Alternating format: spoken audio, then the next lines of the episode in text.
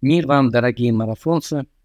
19 день библейского марафона. Остается 346 дней до его завершения. И мы продолжаем читать Библию ежедневно, небольшими частями, параллельно Ветхий и Новый Заветы, для того, чтобы закончить чтение Писания до конца года. С вами Игорь Игорев, и сегодня в Ветхом Завете мы читаем книгу «Бытие», главы 44 и 45, а также 19 Псалом а в Новом Завете 14 главу Евангелия от Матфея, стихи с 1 по 21.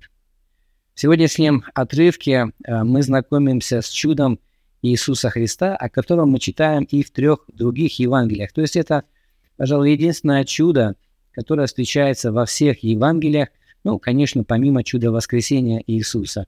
И это чудо насыщения пяти тысяч людей. А дело было так.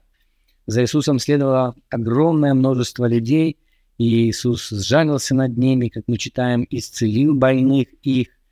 Но дело э, шло к вечеру, и апостолы, э, приступив к Иисусу, посоветовали ему отпустить народ, чтобы те сами позаботились о себе и в ближайших селениях купили себе э, пищи.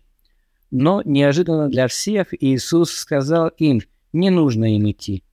Вы дайте им есть. Вот такой вызов э, бросает им Иисус. Ну и, конечно же, апостолы размышляют о том, где взять им столько еды, э, чтобы накормить пять тысяч. У них, конечно же, такого количества еды нет. Но, может быть, все-таки у них что-то есть. И э, ему говорят, Иисусу говорят, что у них есть пять хлебов и две рыбы. Но мы узнаем из других Евангелий, что э, эта еда была у мальчика. Ну, видимо, такой был благоразумный мальчик, который из такого количества людей позаботился о том, чтобы у него была какая-то еда, и он проявляет щедрость. Он отдает то, что у него есть, а, вероятно, у него ничего не остается. А, на что он рассчитывал, но, может быть, он доверял Иисусу и думал, что Иисус что-нибудь с этим сделает. Но так оно и произошло.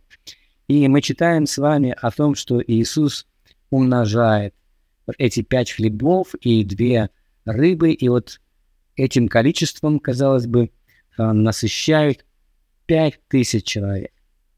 И более того, мы читаем о том, что набрали оставшихся кусков 12 коробов полных. Вот еще сколько еды осталось. 12 коробов. А это было чудо а, Христова, это, это не было а, просто попыткой Иисуса упрекнуть а, народ в скупости и вот тем, что он начинает делиться этой едой, а, побуждая всех остальных достать из своих а, закормов то, что они припрятали, и поделиться. Есть такое объяснение или попытка объяснить произошедшее какими-то естественными путями, естественными процессами. Получается, что Иисус как бы слегка манипулирует толпой, а, проявляя подобную щедрость, и тем самым как бы он устыдил всех остальных, кто оказался очень прижимистым. Но на самом деле это было чудо. Об этом мы читаем в Евангелии от Иоанна в 6 главе, в 14 стихе, где вот то, что сделает Иисус, в синодальном переводе называется чудом. Хотя там использовано слово, которое а, может быть переведено как знамение, а, но тем не менее там сказано о том, что это было сделано им. А, и мы знаем, что чудеса Иисуса Христа очень часто называются знамениями, потому что они свидетельствовали о нем как о Сыне Божьем. кстати, в Евангелии от Иоанна мы об этом читаем не в одном месте. Это как бы подчеркивается, что его чудеса были не просто чудесами, а знамениями о том, кем он являлся. А, и вот то, что сделал Иисус, а, было чудом, и здесь везде подчеркивается обилие пищи, которая осталась что это было много еды. Об этом мы читаем и здесь, и в других Евангелиях. И после того, как Иисус на, насытил 4 тысячи людей, тоже очень маленьким количеством еды. А в чем же здесь урок для нас? Я думаю, что здесь а, урок заключается в том, что а, у нас есть нечто, что мы можем сделать или принести Иисусу Христу – а, пусть это будет очень мало, а, но Христос способен с этим сделать гораздо больше. А, обратите внимание, Иисус не творит эту пищу из пустоты, из ничего. Как будто бы ему нужно что-то, с чего начать.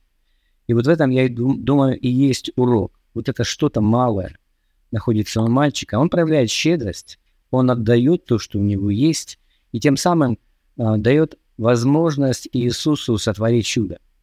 Вот для меня в этом есть символ таинства. Таинство – это когда мы делаем что-то, э, и тем самым позволяем Богу сделать значительно больше через то малое, что делаем мы. И Господь всегда предпочитает действовать рука об руку с человеком. Но я думаю, Он в силах был бы э, и сотворить этот хлеб и рыбу из пустоты, э, но Он не хочет этого делать, потому что для, для Него это возможность научить людей чему-то. И урок как раз и заключается в том, вы сделаете, вы сделаете попытку, вы сделаете что-то, вы принесите что-то для меня, пусть это будет мало, но вы тем самым дадите возможность мне проявить себя. А, и я вспоминаю Евангелие от Матфея 11 главу, в самый конец мы с вами читали о том, как Иисус приглашает всех труждающихся и обремененных прийти к Нему и взять иго Его на себя. И мы говорили о том, что иго – это ермо, которое соединяет двух рабочих животных, валов, например, чтобы суммировать их усилия, и что вот, вот в этой упряжке одним из рабочих да, является сам Иисус – Соответственно, он будет делать основную работу, но он все-таки не хочет делать ее сам. Сознательно отказывается, хотя, наверное, мог бы. Но он приглашает нас поучаствовать в его труде. А, и это замечательно. Это просто здорово, что мы можем вместе что-то делать с Иисусом Христом. И при этом, конечно же, не приписывать себе результат. Ну, потому что то, что мы сделаем, все равно мало по сравнению с тем, что сделает он. Следовательно, вся слава а, остается им. Я не думаю, что мальчик вот этот когда-либо хвастался тем, что он накормил своими пятью хлебами и двумя рыбками пять тысяч человек.